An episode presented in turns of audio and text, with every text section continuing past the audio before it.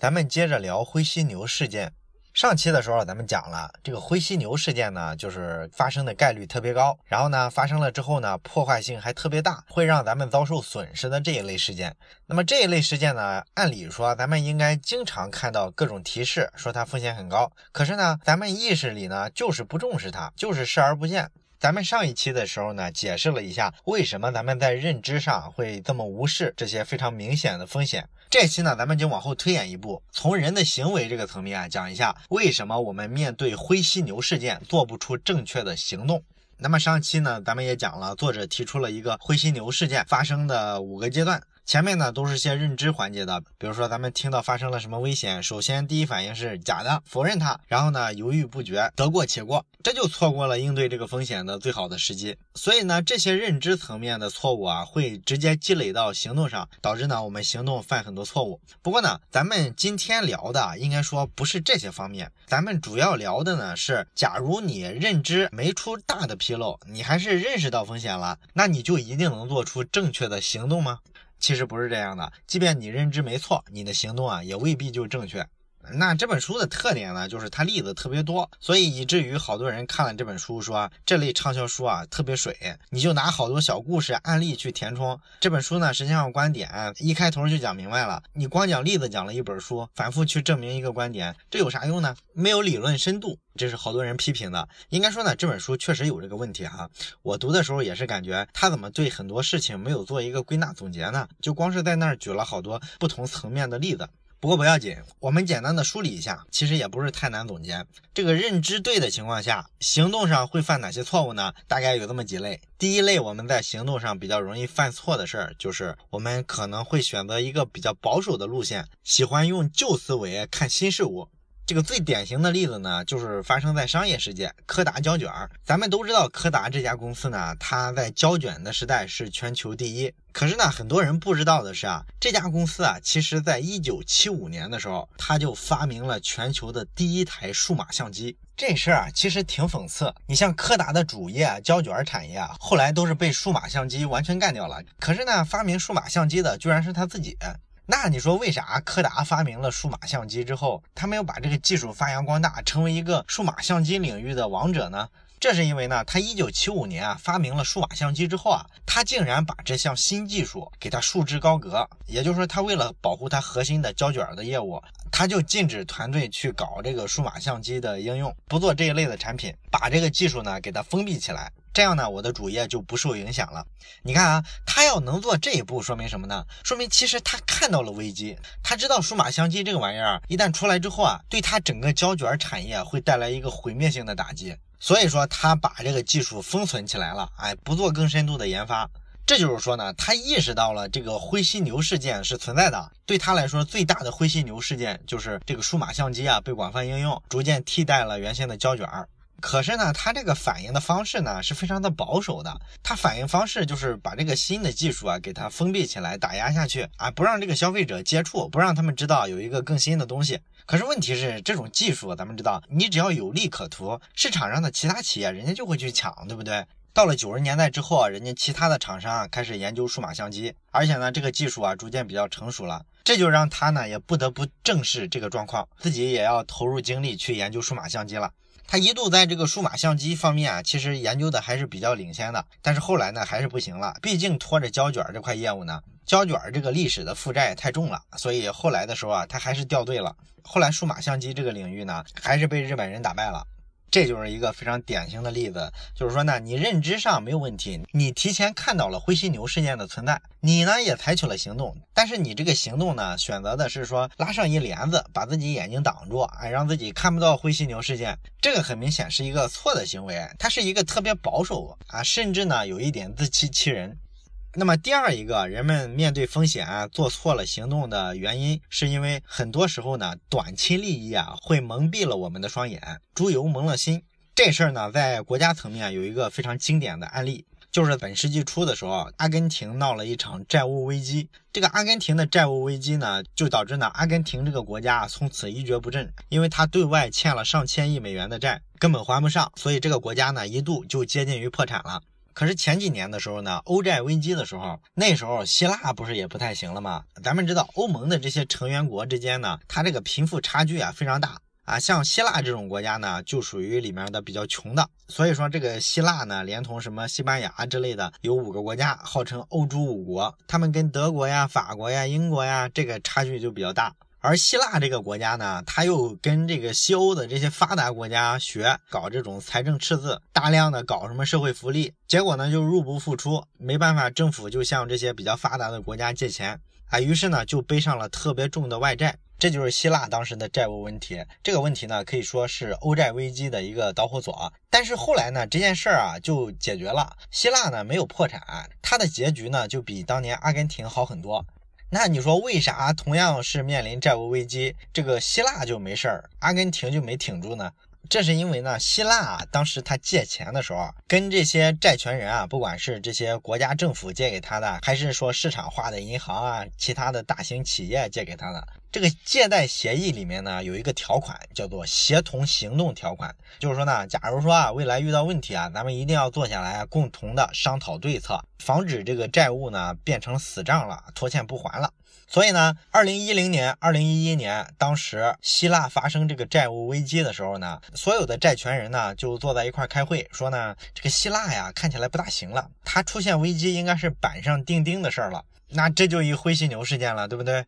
那么他们讨论了好多轮啊，中间各种博弈了，包括希腊中间还涉及到什么公投、什么换领导人。总的来说吧，经过反复的磋商，这些债权人呢做了一个让步，就是说呢，我减免你大概三分之一的债务，百分之三十几，然后你剩下的那百分之七十呢，给你延长债务周期，你慢慢还。哎，希腊就是靠这个呢缓过来了，哎，没有说把这个债务完全违约，这场危机呢算是解决了。这就是他跟阿根廷不同下场的秘密。阿根廷就不行，阿根廷的这些债权人呢，没有跟他减免一分钱，对他逼得很紧，反复的跑家门口去要钱，你赶紧还钱。结果呢，就把这个阿根廷给逼死了，对外宣布啊，说我这个钱呢就不还了。国家层面啊，宣布钱不还，这事儿非常严重，你这个主权信用啊就成了垃圾了啊，没有人信任你了。哎，所以说这个国家呢，从此之后就一蹶不振了。而希腊这件事儿里面呢，债权人啊就想得很明白。我给他减免百分之三十，我不就损失三成吗？那剩下的七成我能保住啊。所以说呢，他这个办法实际上是两害相权取其轻。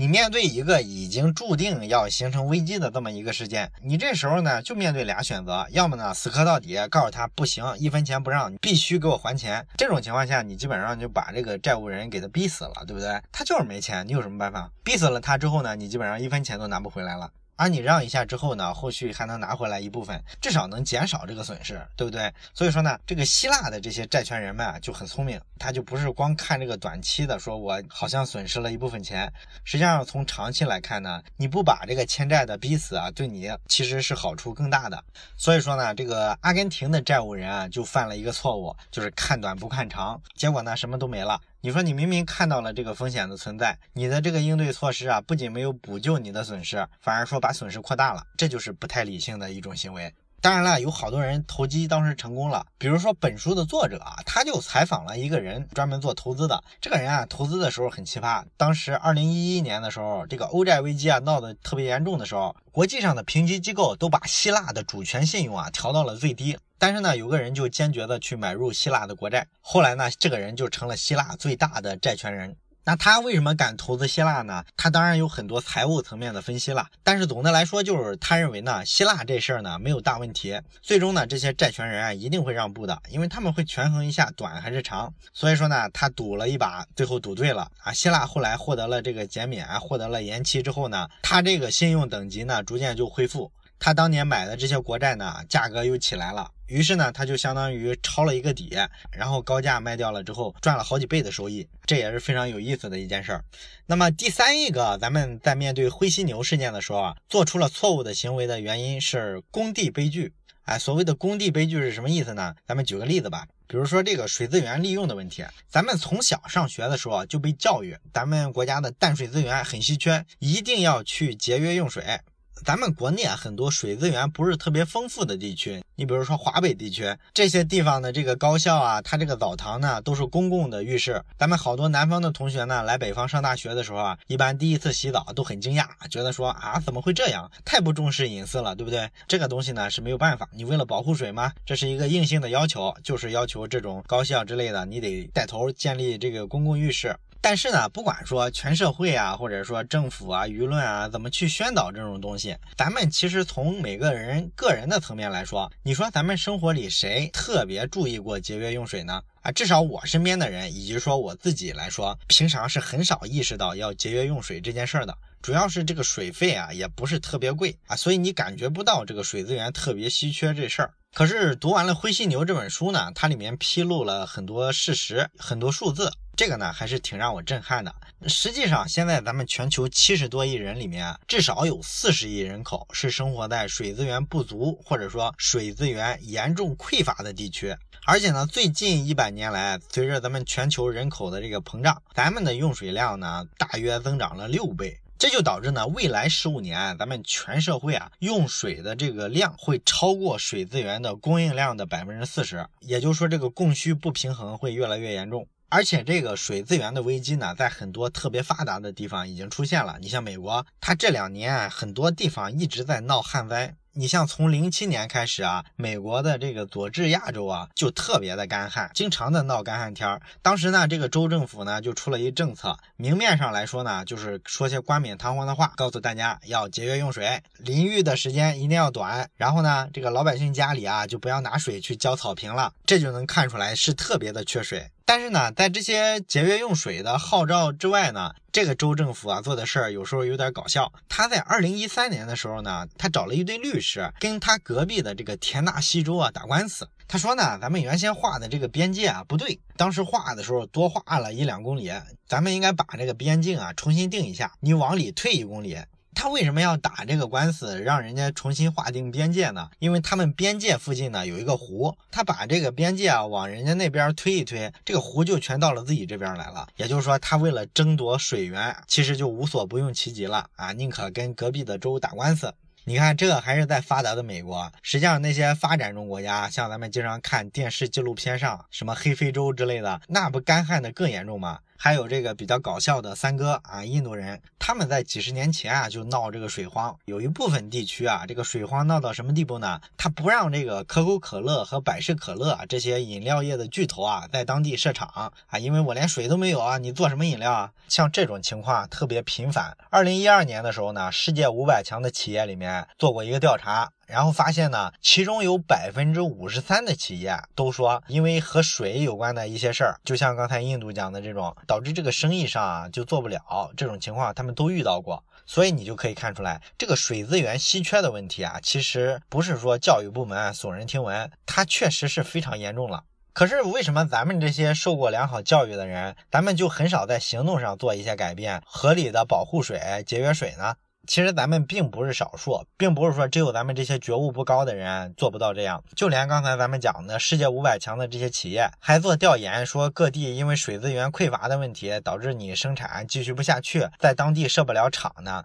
你既然有这个体会，为什么不去保护水呢？这个世界五百强的企业里呢，曾经有人呢做研究，抽出了一百七十四家来。他给这一百七十四家呢提出来说，你们能不能写一个报告来追踪一下、记录一下你们使用水资源的情况，把你们公司用水的情况呢说一说，这样你掌握了这个用水的情况，不是比较容易去做改正、做节省吗？结果呢，这一百七十四家企业里啊，只有三十八家企业干了这事儿，追踪了这个东西，并且呢，制定了节约用水的计划。也就是说，大部分企业根本就不理你。而且呢，这大部分企业啊并不是他意识不到水资源不重要，他们这些企业百分之七十的企业都在自己公司的这个报告里啊说，这个水资源匮乏是个很严重的问题。但是呢，他就是不去节约啊，这个看着也挺气人的。另外呢，你像美国的这个加利福尼亚州的这个农场主啊，政府呢曾经要求他们说，你报告你们的用水量啊，让政府好来监控一下，看看呢各地用水是什么样的，然后做统一的调度，尽量的节约一些用水。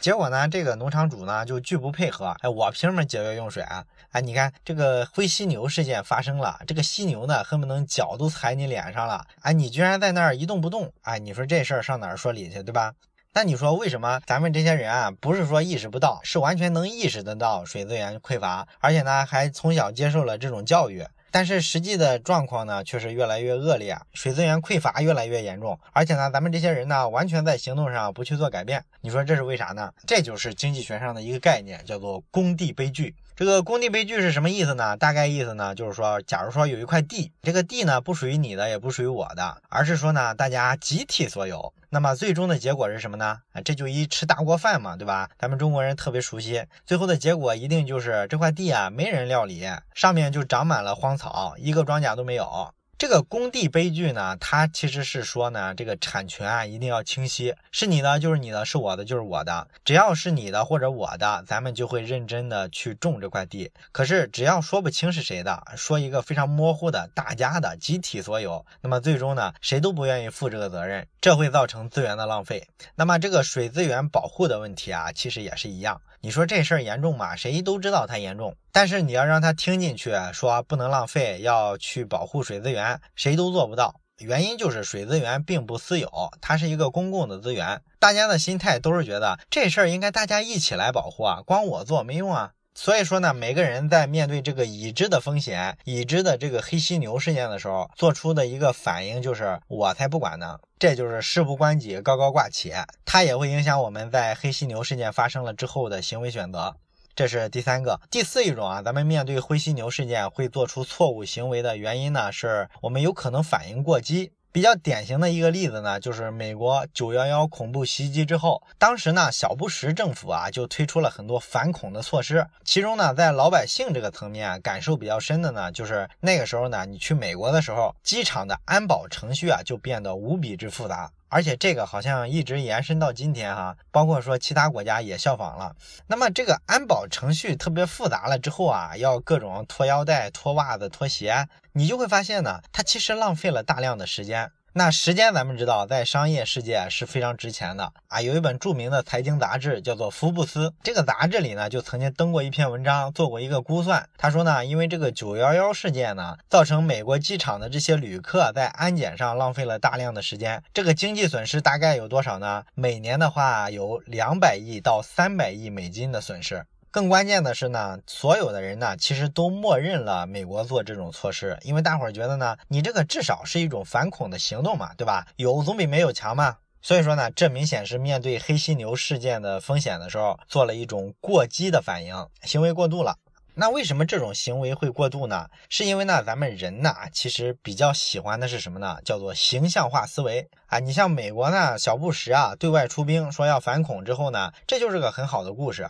美国老百姓也会支持，因为在他们头脑里呢，这种故事啊特别振奋人心。就是我们老美呢很强大，然后有个人呢突然偷袭我们，背后踢了我们一脚，这时候呢，我们一定要回过头去把他拽过来，哎，猛 K 一顿，证实我们美国人拳头就是大。这个大概就是美国版的“犯我强悍者，虽远必诛”。这是一个非常形象的小故事，大家都能理解。所以说呢，你跟他讲啊，为了这个目的，我们要安检上加一些程序，大伙儿都会觉得这个行为正常，没有过激。而真正的理性的思维呢，就是我去算一下两种行为它到底是什么样的成本，然后选一个成本更低的这个方式啊，因为它不形象，大部分人是不接受的。所以说我们在面对灰犀牛的事件的时候，在行动上非常容易做出过激的反应。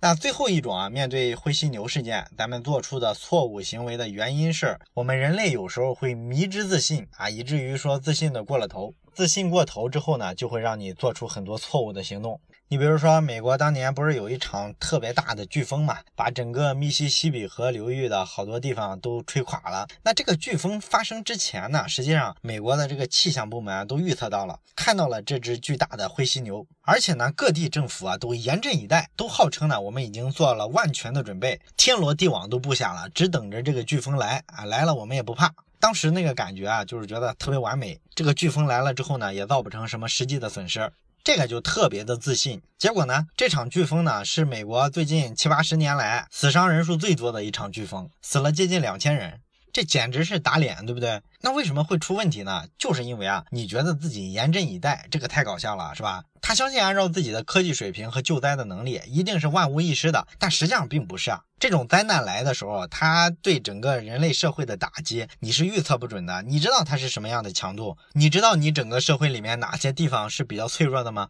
就算是政府，它其实也预测不准。所以说，你所谓的救灾的措施，在这个飓风面前，你发现就是小儿科，不值一提。这个美国人跟这场飓风的战争啊，以这个飓风摧枯拉朽的胜利而告终。所以你看呢，在行动上想去抵御这个灰犀牛事件带来的风险，其实是特别难的。像这种情况，你意识到了灰犀牛事件的存在，你也知道它马上到来，然后你还做了准备，最后它来的时候呢，还是因为你对你的这个准备过于信心爆棚了，结果被打了脸。所以说呢，咱们结合前面咱们讲的这几种行动里面啊，比较容易犯的错误，咱们会发现呢，这个灰犀牛事件，即便你意识到了它，你也对它足够重视，你在行动上呢，想完全克服这种灰犀牛的风险，仍然是非常困难的。我们人类的这个行动能力呢，远没有我们想象的那么强。好了，关于本期应对灰犀牛事件，人类在行为上常犯的一些错误，就讲到这儿。下期的时候呢，咱们会讲一下应该怎么去预防灰犀牛事件。